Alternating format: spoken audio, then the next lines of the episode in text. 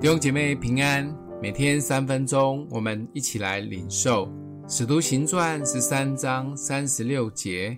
大卫在世的时候，遵行了神的旨意，就睡了；或作大卫按神的旨意服侍了他那一世的人，就睡了，归到他祖宗那里，以见朽坏。这两天的重头戏来到了保罗。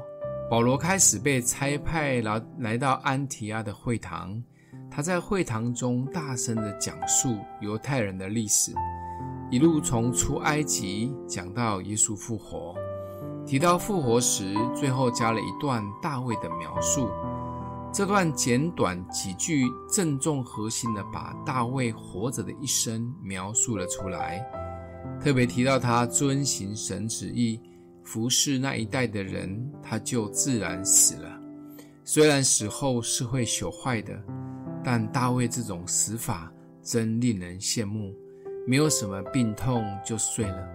我也好期待这样的死法。当然，大卫不仅死得好，重要的是大卫的一生遵行神的旨意。他不仅只有一直在殿中瞻仰神的荣美。更重要的是，他实际的行动服侍了那一个世代的人。当我们每一次浸泡在神的面前，最重要的目的，除了自己得着满足之外，是需要去服侍人。就像大卫一样，电充饱了，就是要去放电。每次来到教会，当我们有一些领受或者有一些感动的时候，不仅仅只是放在我们的身上。重要的去释放这样的爱跟能力给我们身边的人，也服侍身边的人。大卫即便曾经犯过大错，但他愿意悔改，也更多的顺服神的旨意。